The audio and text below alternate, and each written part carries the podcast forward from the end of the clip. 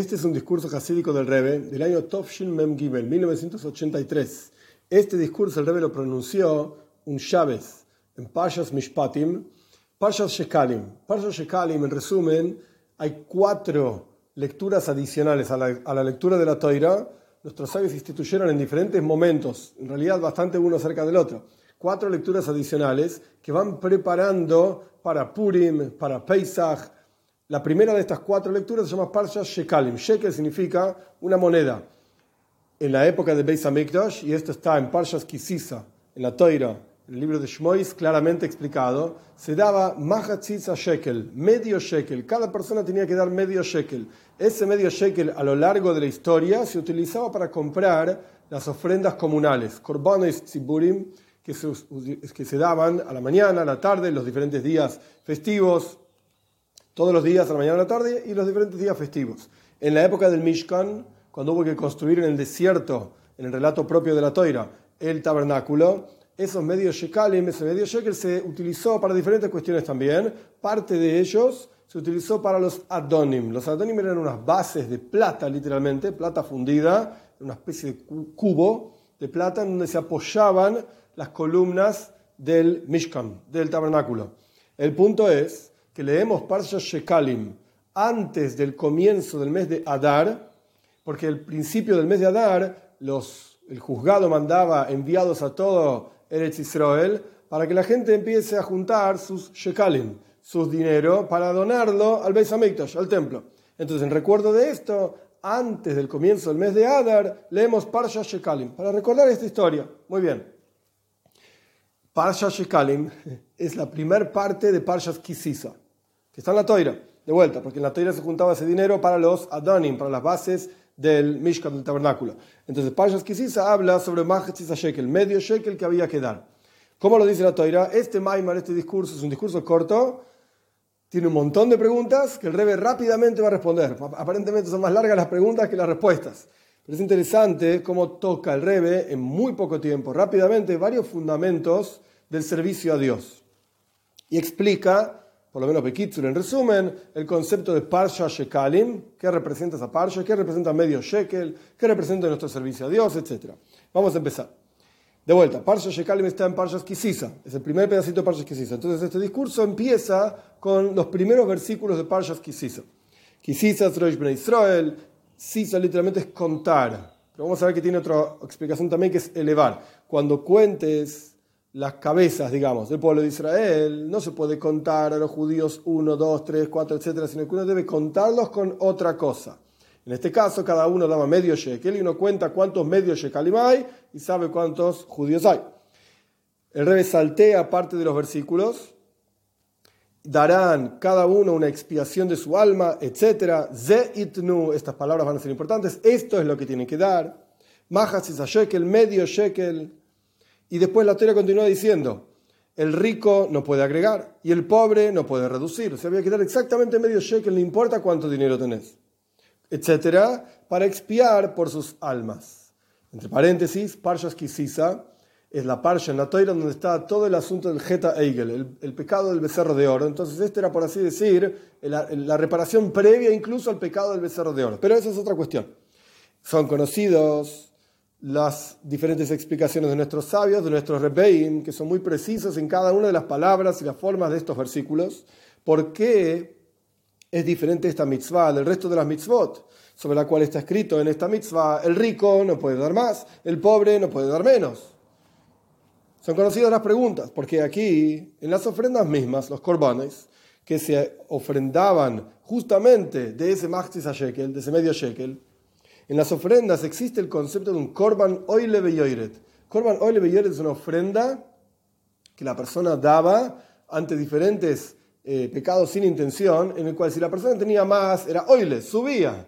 Y si la persona tenía menos era yoiret, bajaba. Dabas tanto cuanto podías. Comprabas una ofrenda de un precio de acuerdo a tu capacidad económica.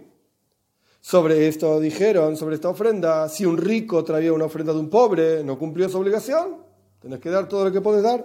Y de la misma manera la mitzvah de tzedaka, caridad, en general se traduce así, que está relacionada también con Maxis Shekel, con medio shekel, porque medio shekel era al fin y al cabo tzedaka.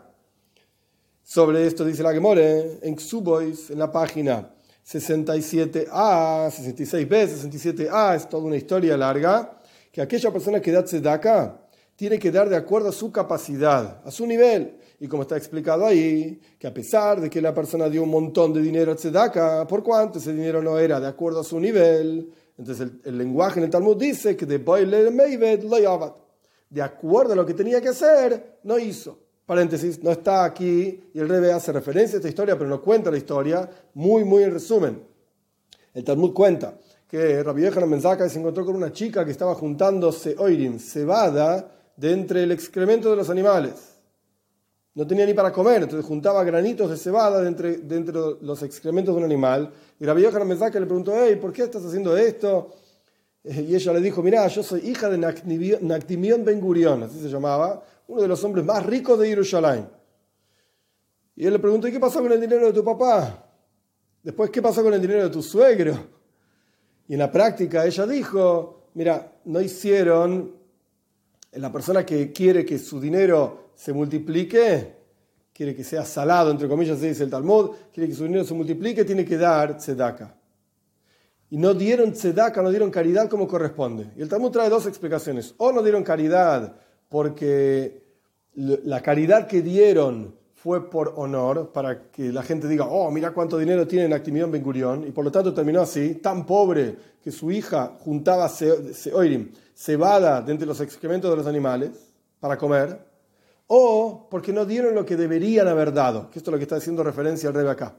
Incluso en la historia dice que Rabbi Yohanan Menzaca y se acordaba cuando firmó el contrato matrimonial de esta chica, el dinero impresionante que puso su padre y lo que puso su suegro para que esta chica y esta familia empiecen y tengan un montón de dinero. Perdieron todo. Todo, todo, todo. ¿Por qué? Que porque no hicieron lo que correspondía de acuerdo a su nivel. Y por lo tanto, acá hubo un castigo, etcétera. Que ese castigo es andar a juntar para comer, literalmente, cebada de entre los excrementos, etc. De la misma manera, en las donaciones que había que dar para construir el Mishkan, el tabernáculo en el desierto, que fueron 13 cosas, 15 cosas, una discusión entre los comentaristas, oro, plata, cobre, etc., cada persona traía de acuerdo a su capacidad. Entonces vemos que en cada mitzvah en la toira, y el Rebe citó varios ejemplos que están relacionados con tzedaka o con machzis a shekel o con medio shekel, tiene que ver con tu capacidad. De acuerdo a tu capacidad, cumplir la mitzvah. ¿Por qué justamente esta mix de Machtis a Shekel, de medio Shekel, sobre esto está escrito, el rico no puede dar más, etc. Y también decimos acá, el versículo en Parshas Kisisa dice, que esta donación era para expiar sus almas. Y sin embargo está escrito que el rico no puede dar más. El Rebbe no, desarrolla la pregunta, pero básicamente el Alter Rebbe trae también en el Tanya un versículo de Ioiv, una persona da toda su riqueza hoy bead oir, con tal de salvarse la piel, por así decir, el pellejo, como quien dice. Y el Altarebe trae claramente en el Taña que a pesar de que Tzedaka no se puede dar más que un quinto, un 20%, pero para expiar, puedes dar mucho más. Y sin embargo acá decimos claramente, Maxis a shekel, medio shekel, no señor. El rico no puede dar más, el pobre no puede dar menos.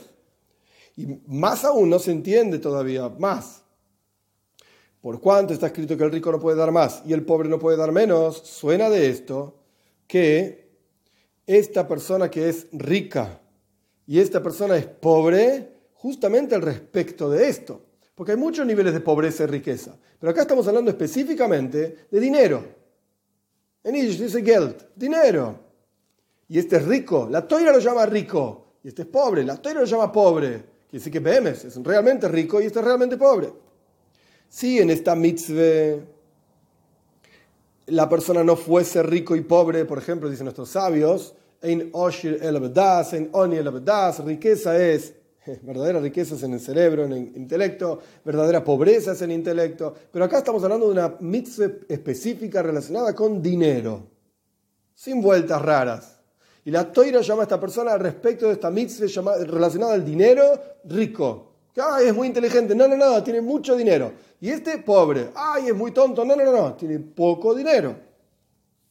¿Qué importa enfatizar acá que esta persona es rica o pobre? ¿Tiene mucho dinero, poco dinero? ¿Qué interesa? ¿Qué diferencia hay al respecto de la observancia de una mitzvah? forzosamente tenemos que decir que aquí la intención es que la persona efectivamente es rica y pobre al respecto de esta mitzvah. Y de acuerdo a esto no se entiende, la toira misma enfatiza que esta persona es pobre al respecto de este asunto del dinero y sin embargo el rico no puede dar más, el pobre no puede dar menos. ¿Qué está pasando? Si esta persona es pobre, ¿por qué lo haces dar, dar dinero que no tiene? Y si esta persona es rica, ¿qué le importa? Medio shekel más, medio shekel menos. Hacerle dar más. También tenemos que entender aparentemente este asunto de que el rico no puede aumentar. Es opuesto a la regla general en la toira que Dios no solicita del ser humano excepto de acuerdo a su capacidad. Dios, la petición divina es que cada uno tiene que dar sus fuerzas, su capacidad, en todos los aspectos de la vida. Pero acá estamos hablando de dinero. Y Dios exige de cada uno que cada uno dé la plenitud de lo que puede dar. ¿Por qué justamente en esta mitzvah de Mahtzis Shekel, de medio Shekel, no vemos esto? El rico no puede dar más, el pobre no puede dar menos. Ahora bien, al respecto de lo que está escrito en los versículos de vuelta, al comienzo de Parshas Kisisa, Ze itnu, esto es lo que tienen que dar, tenemos que entender, aparentemente esta palabra Ze, esto, está de más. Dios debería haber dicho den machtis shekel, den medio shekel, pero esto es lo que tienen que dar. ¿Qué es esto? Esto es cuando uno señala concretamente una cosa que encima está cercana. Esto, ni siquiera eso, esto. Sobre esto nuestros sabios dicen, ¿por qué la Torah dice Ze itnu? Esto es lo que tienen que dar, que Dios le mostró a Moishe una moneda de fuego. Y le dijo, Ze esto es lo que tienen que dar. Pero esto, esto debemos entenderlo, ¿qué es esta moneda de fuego? Tiene sentido al respecto, hay otro lugar en la Torah donde aparece la misma expresión. Tiene sentido al respecto de la menoira en Parshas Truma, que Dios le muestra a Moishe Rabbeinu cómo era el candelabro Ahí tiene sentido que Dios, nuestros sabios dicen, le mostró a Moisés un candelabro de fuego, de manera tal que le dijo, esto quiero que fabriquen. Porque la menoira, el candelabro tenía montones de detalles, etc. Era algo complejo y Moisés Rabbeinu no podía dibujarse en su cabeza qué es lo que había que hacer. Dios le mostró una menoira de fuego. Perfecto. Lo que no es el caso con monedas, ya fueron mencionadas varias veces antes que esto en la toira. Y después de esto en la toira también. Entonces, ¿por qué necesitaba Moshe Rabbeinu que Dios le muestre una moneda de fuego para decirle, esto es lo que tiene que dar. Una moneda, ¿qué es una moneda? También tenemos que entender lo que está escrito, Zeitnu, esto es lo que tiene que dar. shekel, medio shekel, etc. Recortando partes del versículo para entender sobre dónde está la pregunta. Esto es lo que tiene que dar. Que este concepto de shekel era efectivamente medio shekel y la Teira enfatiza en Parshas Kisisa, Esrim Geiro a Shekel. ¿Cuánto vale un shekel? 20 geiro. Geiro es el nombre de una moneda, shekel también. 20 geira es un shekel. Entonces, ¿cuánto es medio shekel? 10 geira. Aparentemente, necesita ser explicado. En muchos lugares encontramos que la plenitud de cada cosa es justamente el número 10. Y como por ejemplo en los Adanim, en las bases de plata del tabernáculo, que estaban hechas justamente de medio shekel, sobre esto estaban, estaban paradas las columnas del tabernáculo y sobre las columnas está escrito Eiser Amois Oire Medían 10 amos, un amo es un codo, pero medían 10, la medida era 10. Esto representa plenitud. Lo mismo nuestros sabios dicen en el Midrash, que Moishe Rabbeinu medía 10 amos, 5 metros de alto. Por supuesto que no estamos hablando literalmente, físicamente, cuánto medía Moishe, es algo espiritual. Pero Moishe medía 10 amos. Vemos que el número 10 es algo plenitud. Tiene que ver con plenitud. De esto se entiende que la plenitud de este número, de los números, es el número 10. Entonces, ¿por qué un shekel de repente son 20 Geira? Debería ser 10. ¿Por qué 20? Estas son las preguntas. Vamos a las respuestas. El asunto es, la explicación de todo esto es la siguiente. A pesar de que está escrito que el rico no puede dar más y el pobre no debe dar menos, que ambos tienen que dar justamente 10 geira. Ahora bien, en los 10 geira mismo, el pobre debía dar 10 geira. Geira es el nombre de una moneda, como si dijésemos dólar, peso, de acuerdo a su nivel, y el rico debía dar 10 geira de acuerdo a su nivel. ¿Qué representa esto? 10 geira son 10 geira, 10 pesos son 10 pesos. Como está explicado en, las explicaciones hasídicas, ¿qué significa el rico? ¿Quién es este tipo que era rico? El rico representa al mundo de Atzilus. El mundo de Atzilus, el Rebe acá no lo desarrolla, es un Maimer corto, Bekitsur, en resumen a lo que está haciendo referencia el Rebe, en el mundo, al respecto del concepto del mundo de Atzilus, Atzilus es un mundo de Ihud, de unificación y unión con Dios, en donde la percepción de Dios es absoluta. tan, tan profunda la percepción divina ahí, si uno pudiese estar parado en ese mundo, sea lo que fuera que quiere decir ese mundo, no es un mundo como Marte, Júpiter, es una cuestión, es un nivel espiritual como el mundo de los médicos, el mundo de los abogados.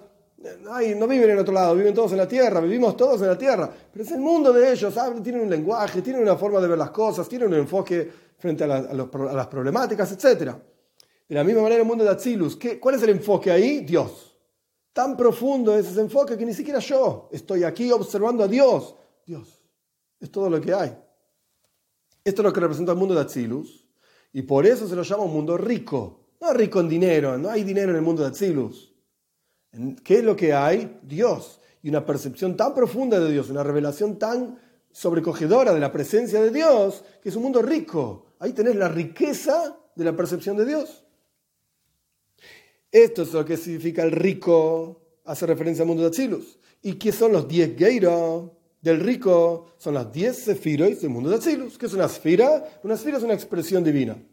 Dios como se muestra hacia nosotros como sabio, Dios como se muestra hacia nosotros como entendedor, como bondadoso, como severo, etcétera, etcétera. Diez filos, no importa cuáles son ni qué son, pero representan las diferentes expresiones que Dios mismo elige, que a través de esas expresiones Él se va a hacer disponible a nosotros. Esto es una esfera.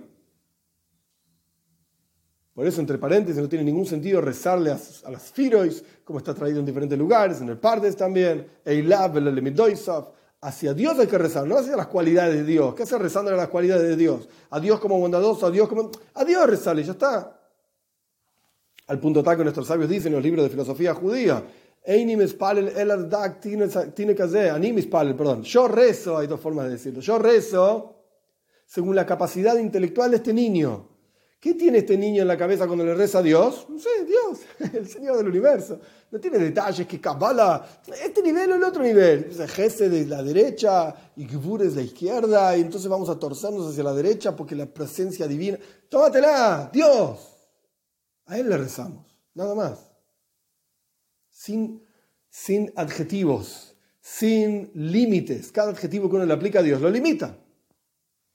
Le das a tiene que Yo rezo de acuerdo a la capacidad intelectual de este niño que piensa en Dios de la forma más pura y simple. Eso es lo que es Dios.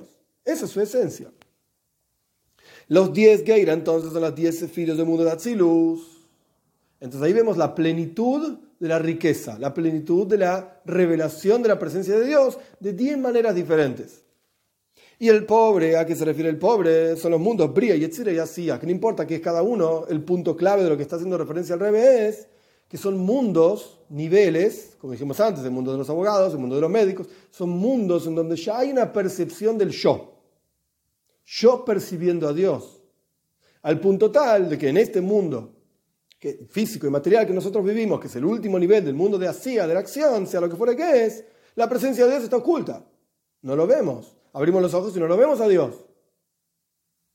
Tan fuerte es la percepción del yo que ya no, por así decir, Dios libre y guarde. Hay posibilidad incluso de olvidarse de Dios, de negarlo a Dios, de ir contra la voluntad de Dios, etc. Esto es el pobre. Pobreza en percepción de la presencia de Dios. ¿Y qué son los diez geira? Del pobre son las diez sefirois, las diez emanaciones divinas, expresiones divinas de estos tres mundos, Bria, Yetzira y así, creación, formación y acción, sea lo que fuera que son, no importa. Y aquello que está escrito que no puede dar más el rico, ni puede dar menos el pobre, es porque en ambos casos tiene que haber una plenitud del número 10. Es decir, el mundo de Atzilus entero, digamos, entre comillas, da, percibe a Dios, y los mundos de Bria y Etzre decía enteros, plenos, perciben a Dios. Y sin embargo decimos que esto es solamente medio shekel, 10 geira, no 20, medio shekel, la mitad de 20 geira. ¿Por qué? A pesar de que se llama plenitud, no es más que la mitad. Pero entonces no es plenitud, debería ser 20 cada uno. No. Porque hay dos formas, dos asuntos en la plenitud. Hay dos formas de ver, dos enfoques en la plenitud plenitud de abajo hacia arriba y plenitud de arriba hacia abajo. ¿Qué significa esto? Y como una, Adam Arishon, el primer hombre, la plenitud de su servicio a Dios era con un despertar de arriba, de arriba hacia abajo. ¿Qué significa esto? Porque él, el primer hombre, era la formación de las manos, por así decir, de Dios, de las palmas de Dios, como dice el versículo en Salmos, Gol mi robo Yo era un goyle, era una cosa amorfa, y ya mis ojos te habían visto. Es decir, Adam Arishon, el primer hombre, ¿qué hizo? ¿Qué tenía de, mérito propio, por así decir, para acercarse a Dios? Nada, Dios lo hizo, de arriba para abajo. Él lo entregó así completito. Nació como si fuese una persona de 20 años. Y este es el concepto de plenitud, pero que viene de arriba de parte del Creador. Él nos hace de esta manera y nos da, por así decir, esta materia y esta forma para trabajar con esto.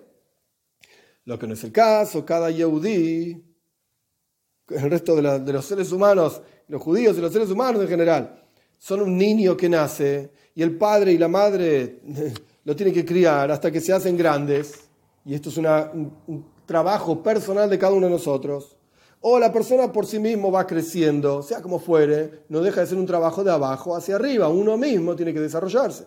Y después llega la plenitud del servicio a Dios, de ser capaz, esto es una cuestión alágica que el rey está haciendo referencia, no importa los detalles, se refiere a los 20 años, ser capaz de vender y comprar las propiedades de su padre, que esto es recién a los 20 años. A pesar de que a los 13 años se considera la, mayoría de edad para ser responsable frente a los preceptos, frente a las mitzvot, pero en realidad, para ser plenamente responsable, y eso también tiene condiciones, es una cuestión alágica, legal, no tiene que ver con el discurso que estamos estudiando, pero tiene que tener 20 años, o sea, llegaste a la plenitud. Perfecto. Pero es una plenitud que vos llegaste por tu propia avoida, por tu propio crecimiento. Es decir, que a pesar de que incluso el servicio a Dios que uno hace con su propia capacidad, en realidad es con la ayuda de Dios y no es mi fuerza, mi capacidad de mis manos, etcétera, me llevó hasta esto. No, todo viene de Dios, es verdad. Sin embargo, hay dos tipos de avoida. Hay una avoida que Dios te regala esto y viene de arriba. Y hay una avoida y un servicio a Dios que es en forma de que la persona trabaja con su capacidad, con la capacidad que Dios te dio, pero vos la desarrollás, vos la trabajás. Porque así quiso Dios, esta es la voluntad del Creador, que todo lo que la persona logra, logra perdón, no sea en forma de pan de la vergüenza. Es decir, ¿por qué existe el concepto de avoida, servicio a Dios, trabajo? Esto es un concepto fundamental y en Chabad se habla muchísimo de este concepto. ¿Por qué hay un trabajo personal de la persona para acercarse a Dios, para crecer, para desarrollarse, etcétera? ¿Por qué no fuimos creados directamente? Como los malajim, como los ángeles, que no, se trabajan a sí mismos. Ya está, fueron creados de esa manera. Por eso se llaman Hayo y Sakoides como animales santos. Los animales funcionan de la manera en que Dios los creó. El león es el león y el perro es el perro, el gato es el gato y ya está. No trabajan consigo mismos para cambiar, para desarrollarse, no tienen libre albedrío. ¿Por qué Dios no nos creó de esta manera? Seríamos todos bonitos. Porque entonces no nos sentiríamos totalmente no meritorios, desmerecedores de todo lo que tenemos y tendríamos una vergüenza impresionante frente a Dios. Es como una persona que nunca trabaja y le dan todo, se siente inútil, no sirve para nada. Entonces, ¿qué hizo Dios? Obvio que Él es el que nos da las fuerzas para poder trabajar, para servir a Dios, etc. A cada uno le da una combinación de cualidades. Todo bien, pero después nosotros trabajamos con esto para desarrollarlo, para realmente, entre comillas, abrir los ojos, acercarnos a Dios, estudiar, eh, cumplir los preceptos, etcétera, etcétera. Y ahí cuando nosotros trabajamos, lo que obtenemos como resultado, nos sentimos bien, nos sentimos realizados, nos sentimos útiles en el mundo de Dios, que hicimos algo que podríamos haber elegido no hacerlo, podríamos sentarnos a mirar, eh, mirar la televisión todo el día, y sos un inútil, y un día te vas a sentir como un inútil, si es que tenés 3 gramos de cerebro, si no vas a seguir mirando televisión toda la vida, pero te vas a sentir un inútil. No logré nada, me dan de comer, me dan de ropa, me lavan la ropa cuando me ensucio, me bañan, no sirvo para nada. Esto se llama en los libros de filosofía judía Nahama Sufa, el pan de la vergüenza. Por eso Dios estableció un sistema en el cual tiene que haber avoida, servicio a Dios, trabajo, esforzate, esforzate. Y como hay, así como hay dos formas, estas en general, de vuelta, de arriba hacia abajo, de abajo hacia arriba, estábamos hablando de plenitud. Plenitud es el número 10. El rico no puede dar más, el pobre no puede dar menos. Tenés que utilizar todas tus capacidades en el servicio a Dios. ¿Por qué este se llama rico? Porque es un mundo de Atsilus. Es un tzadik, yo qué sé, es una neshama, es un alma del mundo de Atzilus, bajándolo, dando otro ejemplo de lo que está diciendo el rey, pero es el mismo concepto. Y este otro es un pobre, ¿por qué? Porque es un neshama, su alma no es de los niveles más elevados del servicio a Dios, pero ambos son capaces de dar toda su plenitud, toda su capacidad a Dios, de invertir cada milímetro de sus vidas en Dios, en el servicio a Dios. El rico no debe dar más y el pobre no debe dar menos. Tienes que invertir todas tus capacidades en el servicio a Dios, sin duda. ¿Y por qué este rico este es pobre? ¿O porque vino de arriba? Mundo de Atzilus, unicidad, una neshama elevada, es un tzadik, o porque vino de abajo y el tipo se trabajó a sí mismo a pesar de ser un nivel espiritual bajo. Así como existen estas dos formas de servicio a Dios en general, de la, de la, misma manera, en particular en el servicio a Dios de cada uno de nosotros. Existe una plenitud del servicio a Dios de arriba hacia abajo y una plenitud del servicio a Dios de abajo hacia arriba. Y en ambos casos la plenitud tiene que ser el número 10 justamente como fue explicado.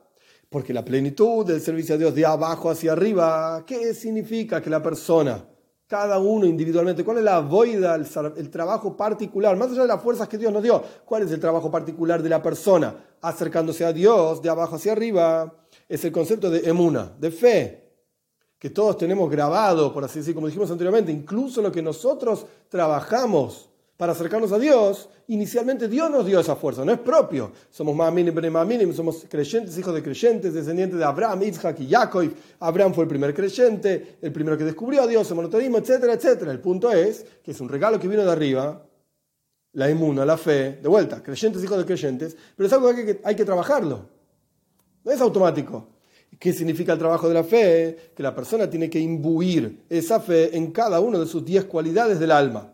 Este es el trabajo de la persona particular de abajo hacia arriba. De vuelta, parte de Dios, pero nosotros tenemos que inyectar esa fe en cada una de las fuerzas de nuestra llama, de nuestro alma.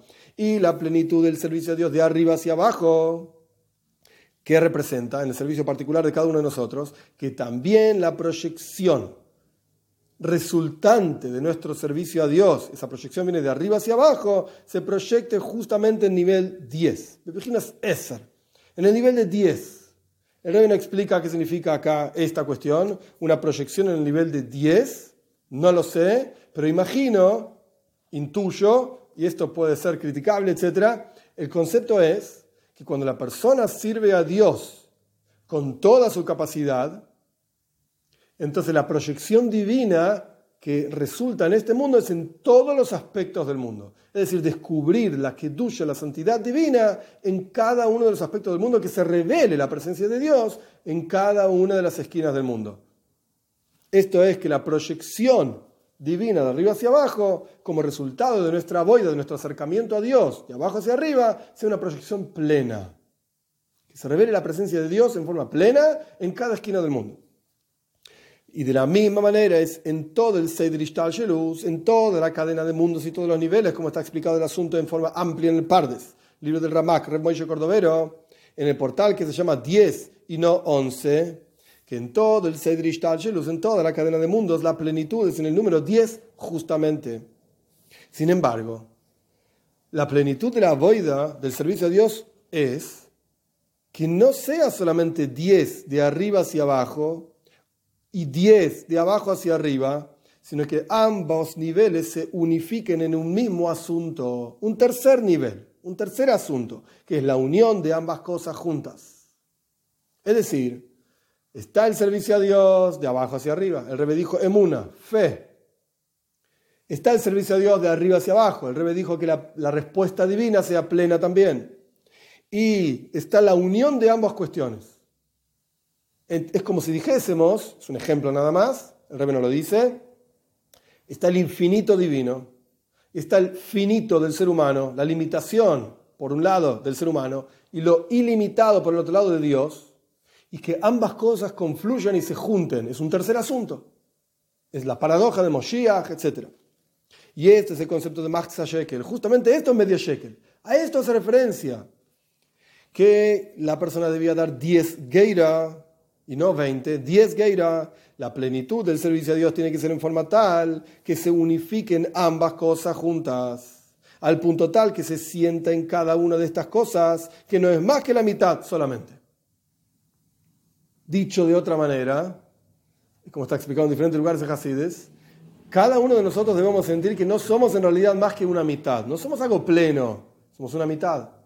El mundo material no es más que la mitad, el mundo espiritual es la otra mitad, pero el mundo espiritual no es más que la mitad también. La neshama sin el cuerpo, ¿cuántas mitzvot puede hacer? El cuerpo sin la neshama, ¿cuántas mitzvot puede hacer? Nada, está muerta, está muerto. Entonces es una combinación y ambos niveles, tanto el que viene de arriba hacia abajo, de abajo hacia arriba, que esto del alma y el cuerpo es otro ejemplo del servicio a Dios, de arriba hacia abajo o de abajo hacia arriba. Estos dos niveles no son más que la mitad de algo. Y el, el shleimus, la plenitud de la voz del servicio a Dios es que cada uno de estos niveles reconozca que no son más que la mitad. Y esto es lo que representa el versículo en Parshas Kisisa, justamente Parshas Shekalim, Kisisas Roish, cuando cuentes las cabezas. Es decir, que la fuerza para esto, es decir, para unificar estas dos formas de servicio a Dios, es de un asunto que trasciende a ambas cosas. Es como decimos, hoy se Shalom Dios hace la paz en sus alturas. ¿Qué, ¿Qué, significa esto? Tenés Mijoel Sarshel Maim. Tenés Mijoel, es el ministro del agua, Gesed, bondad. Tenés Gabriel Sarshel Eish, es el, Gabriel es el, es el ministro del fuego, severidad. ¿Cómo pueden juntarse agua y fuego, que son dos opuestos? Hoy se hay quien hace paz en sus alturas, hay quien trasciende el agua y el fuego, la bondad y la severidad, y pueden unir estas dos cosas. Cuando marido y mujer tienen problemas, van a un tercero que lo ponen por sobre ellos y hacen lo que el tercero dice. Y esto es lo que hace la paz entre ellos. Entonces, lo mismo pasa acá. La fuerza para realmente poder unir estos dos niveles de servicio a Dios el de arriba hacia abajo, el de abajo hacia arriba, sea lo que fuere que es cada uno de ellos, como explicamos ampliamente con diferentes ejemplos, viene de un asunto que trasciende a ambos ejemplos, muy por encima de arriba y de abajo. Y esto es Kisisa Roish, Roish. Esto es lo que significa, traducción literal del versículo, cuando cuentes la cabeza, pero acá Sisa, sois, significa elevar, no solamente contar. Traducción literal, cuando eleves la cabeza. Es decir, que la persona eleva se eleva a sí mismo por encima de todo nivel y todo límite. Y esto es también la razón por la cual el versículo dice, Ze itnu, esto es lo que tienen que dar, que era una de las preguntas que Rebe preguntó, planteó al comienzo del discurso, es decir, que este asunto que está en forma oculta totalmente, Ze representa revelación, Zu, aquello, representa que es algo oculto, pero Ze, esto, representa que está revelado, mirá, acá está. Por eso dice Ze itnu. Esto es lo que tienen que dar. Aquello que está muy profundamente oculto se proyecte del ocultamiento y del potencial a la revelación y a la práctica. Y que eso que se revela, la presencia de Dios, que trasciende arriba y abajo, se revela a partir de que la persona justamente trabaja y sirve a Dios de arriba hacia abajo, de abajo hacia arriba, con todas las explicaciones que fueron dadas, esto imbuye y penetra en todas las fuerzas del alma de la persona al punto tal que unifica estas dos formas de servicio a Dios mencionadas anteriormente. Y esto es se revela en la persona la presencia verdadera de Dios. Y esta es la razón por la cual nuestros sabios dijeron que Dios le mostró a Moisés una, moneda de oro. Esta moneda de oro, es decir, este concepto de moneda por un lado, eh, moneda de fuego, perdón, esta moneda de fuego, es decir, el concepto de moneda por un lado y fuego por el otro lado son dos cosas totalmente opuestas. El concepto de moneda es algo totalmente limitado porque la moneda se fija, se graba, por así decir, con una forma particular. Es una moneda, la podés definir, todo aquello que podés definir está limitado. La definición misma lo limita. Es esto y no es aquello, es un perro y no es un gato. Y el fuego es, un fundamento, es el fundamento más espiritual de los cuatro fundamentos. Fuego, agua, aire y tierra. Y es algo que es totalmente sin definición. Entonces tenemos dos cosas opuestas. La definición concreta más cruda y física, moneda, y la cuestión más espiritual, más liviana, por así decir, sin definición, fuego. Es verdad, es fuego y no es agua, tiene una definición, pero es lo más espiritual de, lo que hay. Y justamente la unión de estas dos cosas, moneda por un lado y fuego por el otro lado, representa, Dios le estaba diciendo a Moshe Rabbeinu, ¿sabes qué? La forma de lejaper al de expiar por las almas es proyectar energía divina de un nivel que trasciende al cuerpo, trasciende al alma, trasciende todos los niveles de Atzilus, del Bria y Yitzhak, no importa. Por eso es una moneda de fuego. Trasciende la limitación de moneda y la no limitación de fuego. Está por encima incluso de estos dos niveles. Esto es lo que representa justamente una proyección de un nivel extremadamente elevado. Es decir, que la moneda misma, que es algo limitado y fijo, se transforma en algo que es forma de fuego, que trasciende las limitaciones y las medidas. Y que sea la voluntad de Dios que a través del estudio de las leyes de Maxis a Shekel, de cuánto había que dar, cómo había que dar, etcétera, etcétera, por cuanto nuestros sabios dicen que todo aquel que estudia la toira, es decir, los asuntos incluso de corbanes, esto está explicado al respecto de ofrendas, y Maxis Shekel también era, estaba relacionado a las ofrendas, como ya explicamos, se usaba para las ofrendas comunales, etc. Todo aquel que estudia las leyes de las ofrendas es como si hubiese ofrendado justamente esa ofrenda en el templo. Esto mismo apure, acelere la venida rápida de la redención tercera y la construcción del tercer Beis el tercer templo, el Mikdash, el templo, que literalmente formaron las manos de Dios con la venida de Moshiach, nuestro justo Moshiach, rápido en nuestros días, literalmente.